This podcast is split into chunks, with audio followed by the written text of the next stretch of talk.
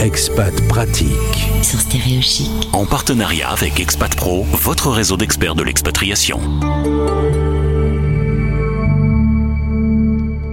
On part à Zurich, en Suisse, pour retrouver notre invité du jour. Bonjour Juliette.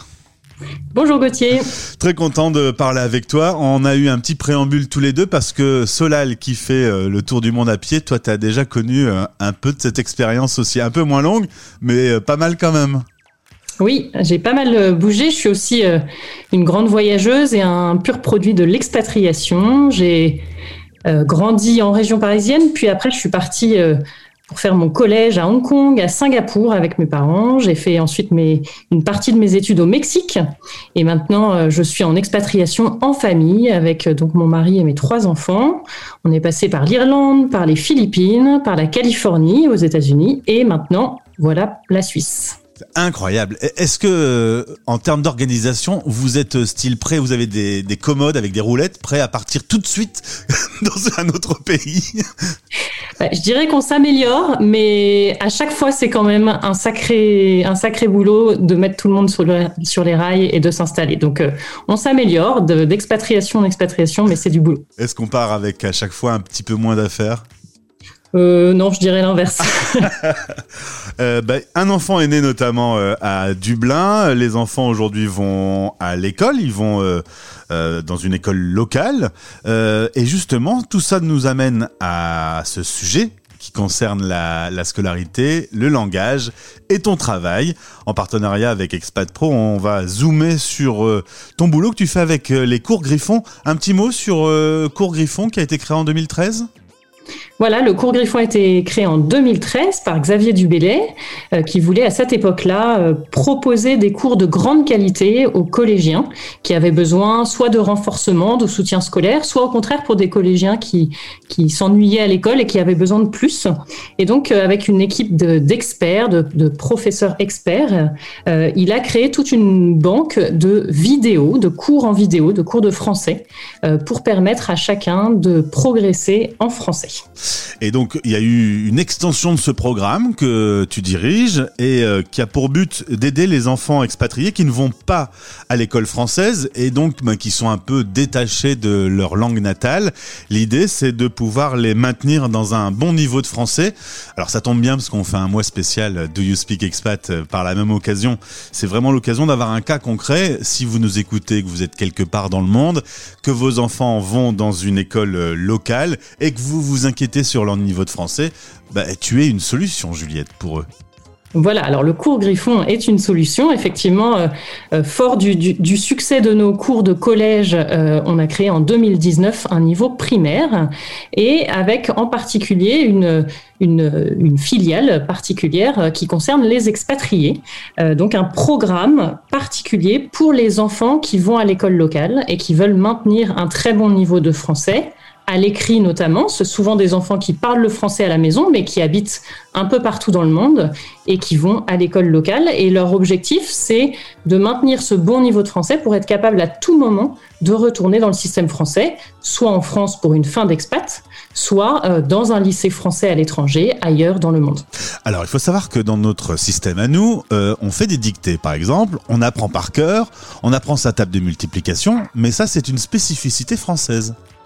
Exactement. Euh, ça se retrouve pas dans toutes les dans tous les systèmes scolaires.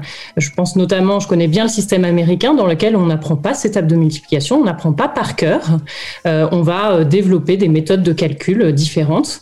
Euh, mais donc, c'est vrai que tous ces enfants qui vont en école locale, eux, ils ont besoin d'être confrontés à la culture scolaire française. Ouais. Et c'est tout ce qu'on propose justement dans notre programme. C'est un programme qui prend trois heures de travail par semaine. hein, donc c'est vraiment le juste milieu. C'est ni trop peu. euh, ni trop. Ça permet d'avoir euh, à côté de ça une vie euh, équilibrée. Mais on va travailler pendant ces trois heures euh, sur justement la pratique de tous les exercices qui sont très typiques de la culture scolaire française, la dictée, l'expression écrite. On va faire aussi de la lecture suivie. hein. on va apprendre à lire à haute voix, à comprendre ce qu'on lit. Et puis, euh, on va travailler énormément, bien sûr, sur l'étude de la langue à l'écrit, grammaire, orthographe, conjugaison. Pour les enfants qui vivent en expatriation, qu'est-ce que tu as repéré comme principal principal problème qui se dégageait du fait de ne pas être en contact au quotidien avec le français ou seulement quand on est dans les murs de la maison?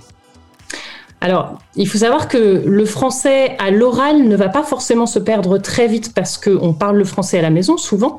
Euh, ce qui part très très vite, c'est euh, le français à l'écrit. Et, euh, et très souvent, au bout de six mois, on a déjà perdu de grandes capacités euh, à écrire en français. Donc ça, c'est vraiment le, le, premier constat. Donc il ne faut pas perdre de temps. Perdre une année, c'est pas grave. Et souvent, quand on arrive en expatriation, euh, si l'enfant, par exemple, ne parle pas anglais, se retrouve parachuté dans une école anglaise, euh, c'est bien de lui laisser une année pour souffler et pour euh, emmagasiner l'anglais. Mais il faut pas trop tarder à reprendre le chemin euh, du français parce que sinon, on perd très très vite les pédales. Donc ça, c'est marrant que tu dises les pédales parce que je veux dire, est-ce que c'est comme le vélo Est-ce que si on a un petit temps de pause et qu'on s'y remet, euh, ça revient ou Oui, alors bah, ça dépend combien de temps on l'a pratiqué. C'est comme le vélo ou le ski. Si on en a fait une fois et qu'on arrête et qu'on reprend un mois plus tard, bah, on aura quelques bases, mais on va un petit peu euh, avoir du mal. Si on a été euh, plus longtemps à, l'école française, on va retrouver ses repères. Mais c'est vrai que tout est basé sur la régularité. Il faut travailler régulièrement, euh, sinon on ne peut pas, euh, on ne peut pas tout, tout apprendre et tout comprendre tout de suite. Dans le cadre de ce mois spécial autour euh, des langues, on conseille aussi euh, de maintenir un peu le français en regardant des films en version originale, en lisant des livres, en laissant des livres français dans la chambre de l'enfant. Ça, c'est des solutions qui sont en plus de votre formation de trois heures par semaine, plutôt des beaux conseils.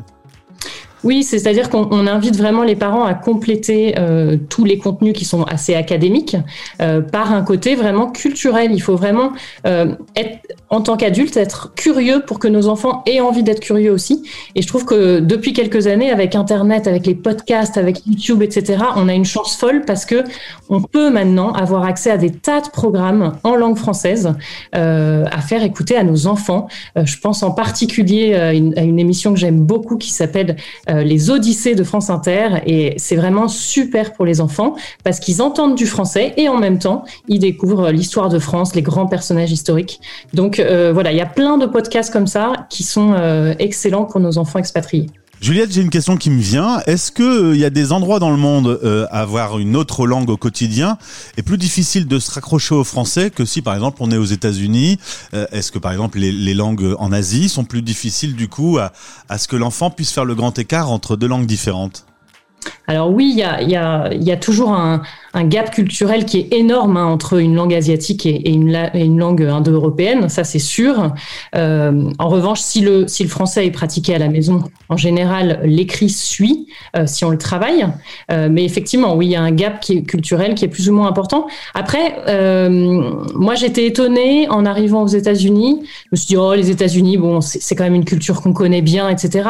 Le ouais. choc culturel est énorme. le choc culturel, ouais. il est énorme. Et donc, on, on, se prend un vrai choc culturel, même aux États-Unis. Comment on fait concrètement si on écoute cette euh, émission ou ce podcast et qu'on a envie euh, d'aller un peu plus loin avec toi, avec les cours griffés Comment on fait? Eh bien, tout simplement, on va sur le site du cours Griffon, euh, courgriffon.fr et dessus il y aura euh, toutes les informations concernant tous nos programmes de primaire, de collège. On a même lancé euh, là des classes de maths euh, pour le niveau lycée, donc on, on, ajoute des nouveaux programmes chaque année. Et puis sur ce site, vous allez découvrir des extraits de cours, que ce soit des cours vidéo ou des cours papier pour le primaire, donc des petites vidéos qui permettent de se rendre compte de comment ça marche. Et puis après, il y a bien sûr un petit bouton inscription pour ceux qui qui veulent, euh, qui veulent euh, travailler cette année. Voilà. Voilà, pour ma culture générale et pour peut-être un certain nombre d'auditeurs qui écoutent Stéréo Chic, euh, rappelle-nous ce qu'est un griffon. Alors un griffon, c'est un, c'est un, ah, je vais pas retrouver mes mots. Euh, c'est une figure euh, mythologique. Euh, voilà, donc qui, qui ressemble à un espèce de, de dragon avec des grandes ailes. voilà, donc figure de la, de la mythologie. Voilà. Et pourquoi? Bah, ça s'appelle cours griffon Alors du coup, c'était parce que c'était un animal joli et ça faisait un beau logo?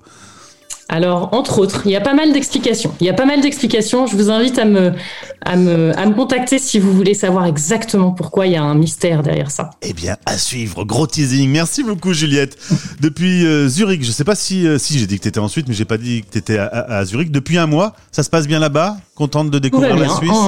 on s'installe, on trouve nos marques et on commence à être sur les rails. Bien, sois la bienvenue pour revenir quand tu veux sur notre antenne. À bientôt. Merci beaucoup. Au revoir. C'était Expat Pratique. En partenariat avec Expat Pro, votre réseau d'experts de l'expatriation. expat-pro.com